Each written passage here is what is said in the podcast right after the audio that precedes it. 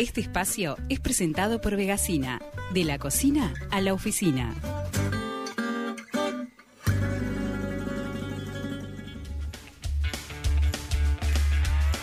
Y es momento de hablar de género, por eso recibimos a Carolina Notal Giovanni, que hoy nos va a hablar de las mujeres en los medios de prensa a través del monitoreo global de medios del año 2020. ¿Cómo andas, Caro?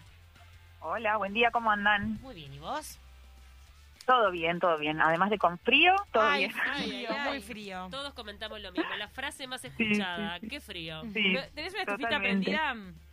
O el Que aire. tengo que- no, no, ahora estoy en un lugar público que, que hay un aire acondicionado, o sea que estoy bien ubicada. Bueno, Bueno, eh, como decía. Paula, Mm. ahí va. Eh, bueno, el monitoreo global de medios se hace... Dame un segundito que voy a subir un poquito el volumen de mi teléfono porque las Dale. escucho muy bajitas. Queremos eh, saber qué, qué resultados tuvo esta investigación, ¿no? Que hizo- hicieron como un monitoreo de los medios uruguayos, de los medios de Claro, en comunicación. realidad es un monitoreo global que se hace desde el año 1995, cada cinco años, y que en la edición 2020 abarcó a 116 países, ¿está? Entre ellos Uruguay. Entonces, eh, por un lado están como unas conclusiones a nivel global, o sea, cada país que participa en el monitoreo hace su monitoreo nacional, digamos, eh, hace sus informes en lo que es, eh, bueno, las mujeres, en la- las mujeres y los hombres en la prensa en cada país, y después, en base a los informes de todos los países, se hace el monitoreo global. Ujú. Entonces tenemos por un lado lo que son los resultados globales y lo que son los resultados de Uruguay. Vamos a hablar un poquito de los dos. Eh, en cuanto a los resultados, ah, bueno, una cosa importante, que básicamente mide varias cosas el monitoreo, pero quizás lo más destacado es, por un lado, el, el- el nivel de visibilización de las mujeres y de los hombres como reporteros o presentadores, o sea, como profesionales de los medios noticiosos, y a su vez como sujetos de noticias, o sea, protagonistas de las noticias que se relatan, y como fuentes, fuentes consultadas. ¿tá? Son como esos tres eh, roles, como profesionales, como sujetos protagonistas de las noticias y como fuentes. Entonces, en, en cuanto al- a lo que es el monitoreo, las conclusiones principales del monitoreo global, bueno, una conclusión que se saca es que si la situación per- permanece incambiada a como está ahora, la igualdad de género en los medios de prensa tradicionales se alcanzaría recién dentro de 67 años. Ah. O sea, si seguimos como con la lentitud con la que venimos. 77, por Dios, no, no vamos a estar acá en 77 esta, en esta tierra. probablemente no lo veamos. Pero bueno, vamos a esperar de que se acelere un poco lo- los procesos, ¿no? Eh, y además otra conclusión que se saca es que, bueno, este, obviamente la, la mejora en cuanto a la igualdad de género en los medios de prensa en términos numéricos no es viable si no se incorpora una perspectiva de género en, en el periodismo, ¿no? En, en general, en, los medios, en, lo que tiene que ver con la formación de los profesionales y demás. Por otra parte, otra conclusión que se saca es que es tan improbable que las, esto en cuanto ya al contenido de las noticias, ¿no? Es tan improbable que las noticias hoy desafíen los estereotipos de género como lo era hace 15 años. Esa es una conclusión que se saca de mm, quizás más cualitativa, este, de que, bueno, digamos, no es más probable hoy que hace 15 años atrás que las noticias desafíen los estereotipos de género, ¿no? Sí. Y para este, reforzar esta, esta afirmación que se plantea, dice, por ejemplo, el informe que entre 7 y 9 de cada 10 noticias, o sea, entre el 70 y el 90% de las noticias sobre acoso sexual, violación u otras formas de violencia de género, refuerzan o no hacen nada para desafiar los estereotipos de género. Pa. Es decir, se da la información, pero no se plantea desde una perspectiva crítica o no se da nada que de alguna manera este, permita como cuestionar, digamos, e- e- esas situaciones, esas actitudes y esas formas de discriminación. Esto en cuanto al contenido de las noticias. Después, si pasamos a lo que es lo que decíamos, el rol de los profesionales, en, en el caso de las mujeres reporteras, hubo un estancamiento entre 2005 y 2015 y a partir de ahí la visibilidad de las mujeres como reporteras aumentó solo tres puntos, Ah. tres puntos.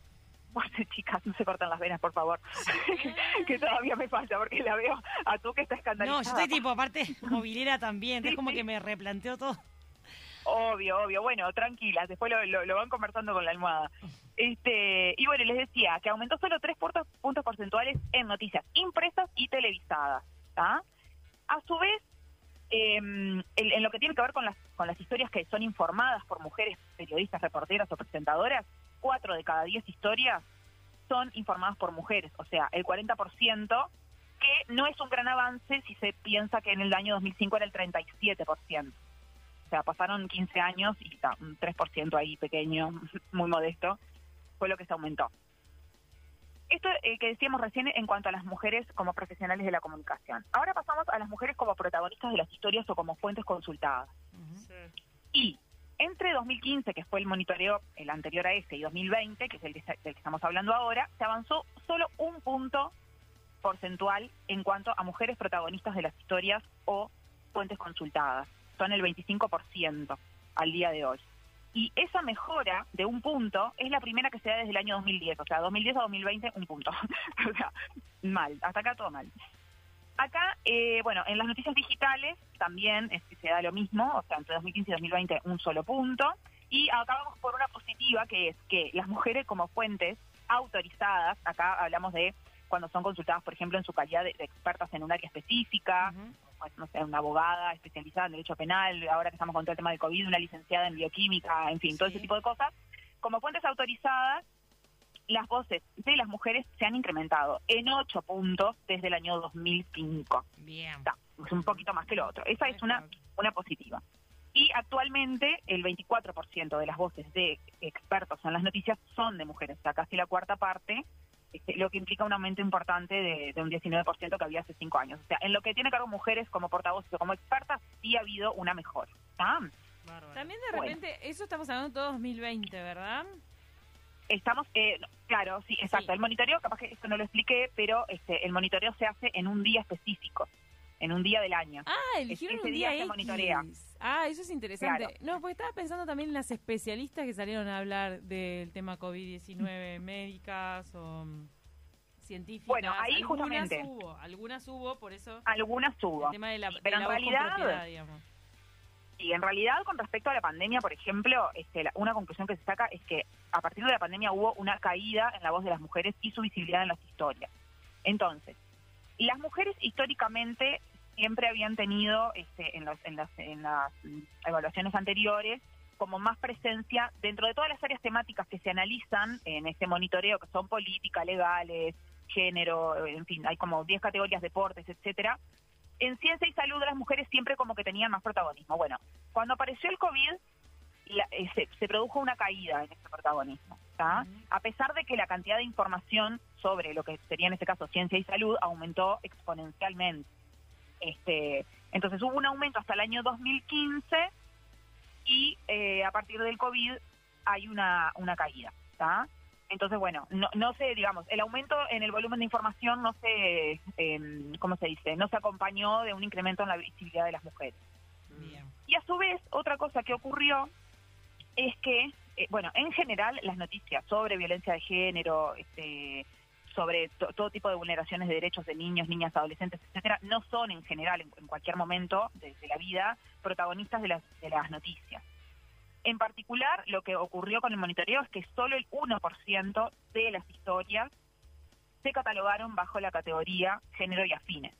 O sea, solo el 1% refiere a temáticas que tienen que ver con género, violencia de género, discriminación hacia las mujeres, niñas, adolescentes, etcétera. Y esto es algo que se destaca particularmente porque justamente en la pandemia, una de las cosas que ocurrió y que se planteó incluso en Uruguay por parte de organizaciones sociales, distintos estudios y demás, es cómo la pandemia estaba generando consecuencias nefastas, en particular en las poblaciones vulnerables. Entonces, que haya tan poca cantidad de noticias que, hagan, que se hagan eco de esa realidad, cuando estamos hablando de que las mujeres somos la mitad de la población, llama la atención. Y es, me, diría yo que es hasta capaz que preocupante. Eh, entonces, bueno, esto un poco para hablar de- del tema de la pandemia que planteaba recién Cami, y ahora, muy brevemente, comentar un poco los resultados de Uruguay. En Uruguay el monitoreo se hizo el día 29 de septiembre. Durante ese día se monitorearon una, una serie de medios de prensa, no todos, que se eligieron con criterios este, bueno, editoriales y para tener plur- pluralidad en la muestra, ¿Sabemos digamos. cuáles fueron los medios? y sabemos y los vamos a compartir ahora. En prensa escrita fue La República, La Diaria y El País. En web, El País, El Observador, Montevideo.com y la Red 21.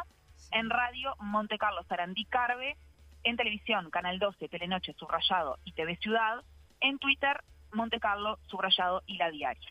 ¿Está? Bien. Conclusión general, mismo que la otra. Grandes ausencias de las mujeres, tanto en sus roles de profesionales del periodismo como en sujetos y fuentes. Presencia notoriamente inferior en comparación a los varones y ausencia de perspectiva de género en los contenidos noticiosos. En particular, en cuanto a mujeres que son sujeto de noticias, o sea, protagonistas de noticias, eh, lo que decíamos, inferior en todos los medios, que nombramos y en todos los temas de cobertura analizados, economía, política, ciencia, salud, género, legales, lo que fuere. Eh, después, en referencia a las fuentes, o sea, eh, ¿quiénes son los que dan la información a esos medios de, no- de noti- noticiosos? Bueno, el, el porcentaje de varones triplica a las mujeres, o sea, los varones son los que informan, básicamente dicho de en términos más criollos, y acá tenemos que, por ejemplo, el- eh, las mujeres como fuentes van desde, un por- desde el porcentaje menor que se da en radio, que son el 17% de las fuentes consultadas, hasta el porcentaje más alto, que es 31% en prensa escrita. O sea, en prensa escrita es donde es más probable que las mujeres sean consultadas como fuentes. También sucede La que la- las sí. fuentes, eh, en general, me parece que por la agenda informativa pueden ser personas que estén en cargos de poder, en cargos de autoridad, en cargos de gestión. Y, Sí. y este gobierno se caracteriza por tener la mayoría de ministros hombres. ¿no? Sí, un gabinete. Entonces, muy- sí. Eh, no sé si después en algunos mandos medios la, la representación femenina crece o, o es mucho mayor, pero eso puede tener que ver con la cantidad de mujeres consultadas o no como fuentes. Porque en realidad si no están en los cargos de poder y de gestión, no aparecen dando declaraciones como fuente de información. Claro, en realidad ahí está, sí, por un lado están los cargos políticos de gestión, de, de Estado, de gobierno, que esa es una opción, y la otra opción es como este, especialistas en distintas temáticas, ¿no? Ahí va, Y ahí, bueno, hay que ver, cuando Sí, está la opción de elegir, En la, en la agenda informativa, a ver si ustedes coinciden conmigo, a- eh, en la agenda informativa me parece que lo, lo- a lo que más se consulta no es tanto especialistas, sino más autoridades. Bueno, no sé. No, depende. Más especialistas, bueno, durante la pandemia, Sí, mega, hablamos sí. Durante la pandemia, bueno, ahí digo, durante la pandemia creo que hubo, se agudizó este, la, la consulta de especialistas porque, bueno, obviamente que era un tema que las autoridades no podían responder porque ni siquiera sabían cómo... Sí, porque estaban como apagando el incendio. Claro, en realidad ni siquiera sabían este, de- demasiado sobre el virus y demás. Este, y, y las autoridades, este, me parece que es un miti-miti. Yo me meto un 50 y 50, no sé. Bueno. Siempre. y, igual vieron que es, habla de sujetos y fuentes de noticias, ¿no? O sea, fuentes está bien, y pero además sujeto de las noticias. Sí, fuentes, o sea, que- fuentes alguna Claro. vez puede llegar a ser las autoridades, sí, y después ten- la- las fuentes que tenemos son, digo, no tienen por qué ser autoridades efectivamente de las que toman la decisión. Se filtra por otro lado siempre. No, no, claro, eso, eso está claro. Digo, pueden, los casos pueden haber. Acá estamos hablando como de, de números estadísticos globales que, bueno, la- las cifras que arrojan son estas, ¿no? Y si lo relacionamos con lo que decíamos hace unos minutos, de que no hubo, este, no hubo eh, prácticamente noticias vinculadas a la desigualdad de género, a la violencia de género, etcétera, en medio de una pandemia, o sea, donde justamente las mujeres son las que deberían tener más voz en esas situaciones, bueno, tiene sentido que acá diga que las mujeres este, no son consultadas como, como, como sujetas o como protagonistas de las noti de, las, de la información o de las claro. noticias, ¿entiendes? Sí, sí. Este, bueno, y ya para redondear, eh, esto que decíamos recién, ¿no? Las historias con mujeres como foco, ese día fue cero, cero por ciento. No, O sea, no hubo noticias en esos medios chiquilinas, no se tiren por el balcón, no hubo eh, noticias ese día en esos medios que tuvieran mujeres como protagonistas. Y eso ay, que ay, este, ay. ¿Qué, lo hablaban recién. No, y escuchen esto, porque esto también responde un poco a lo que planteaban recién ustedes de los cargos políticos y demás. En, en septiembre estábamos en la previa de las elecciones municipales, donde dos de las candidatas eran mujeres mujeres. en Montevideo. Sí. Wow. Bueno, ese día no hubo una sola noticia en esos medios que tuviera alguna de las dos como protagonistas, lo cual es otra cosa que también se destaca en el monitoreo como algo que, está, que Qué llama la atención. Sí. ¿no? Capaz que si lo hacían un día antes aparecían. Bueno, lo hicieron ese día y ese día no hubo. Este, entonces, bueno, eh, nada, es mm, simplemente es un pantallazo muy general. Obviamente queda muchísimo por, por hacer en el mundo y en Uruguay también. Los pasos que se van dando son sumamente lentos. Y acá una cosa que se... No, simplemente para un, comentario, o sea, que, que se marca como sugerencia o como recomendación o como algo realmente necesario para hacer es eh, para trabajar en que esta, esta cuestión de estas brechas que se dan de género en los medios de comunicación se empiecen como a cerrar más, los espacios de sensibilización, fortalecer este, políticas afirmativas dentro de los propios medios de comunicación, este, como que hay un montón de acciones que, que como que se necesitan implementar para que esto se vaya modificando, porque si no, si esperamos por la inercia, ya les digo, 70 añitos para adelante. Tremendo. Este, no, y además digo, de verdad está buenísimo esto que, que traes, Caro, porque es una muestra este, numérica, cuántica, de, de una realidad que muchas veces no se ve, porque la gente dice, ay no, pero si en los medios está lleno de periodistas, y si en los medios se vive Ah, hablando de las y mujeres. no se dan Ay, cuenta. del Claro. feminismo se habla todo el tiempo. Te juro que yo escucho Claro. comentarios de este tipo constantemente. Eh, Ah, para la desigualdad, si yo tuve una jefa mujer. Comentarios de ese tipo, cuando en realidad lo que están viendo es este una individualidad y no la generalidad que Mm. queda bien demostrada. O sea, estamos a años luz. La diferencia Sí. sigue estando y todo también parte desde de una sociedad machista y patriarcal desde la casa.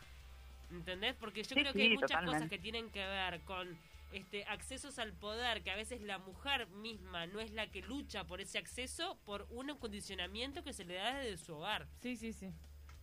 En no creer en sí. En misma. lo que por- por lo- porque nació en una sociedad con estas características, porque si no, no se explica, porque la capacidad es la misma. Claro. Claro, pero después se encuentran un montón de trabas, ¿no? Que no Sí, son ya no, tanto de la no, persona, y hay un sino del, y hay un bueno, limitante. del entorno. del Claro, la- las limitantes Hay un limitante mental de, ca- de, de las Sí. mujeres que están instalados desde la casa y de la sociedad en la que se crían. Porque increíblemente, al día de hoy, cuando pensamos que cada vez hay más equidad, si nos ponemos a pensar en cómo se cría una mujer y a un varón, siguen habiendo muchas diferencias.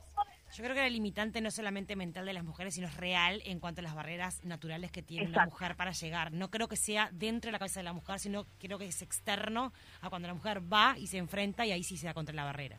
Sí, yo creo que es un Eh, claro, combo, ¿no? Porque sí. también hay mucha mujer que realmente podría acceder a mucho más y no lo hace por su propia limitación. O sea, creo que hay un combo de las dos y quien se anima tiene la barrera de afuera. Sí, sí, sin duda, sin duda. Mm.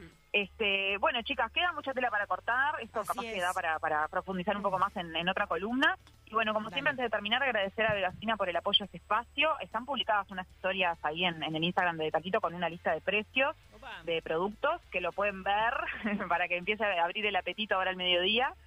Y bueno, la pueden buscar en Instagram y en Facebook como Vegasina y es un emprendimiento de mujeres uruguayas. Buenísimo. Gracias, Caro.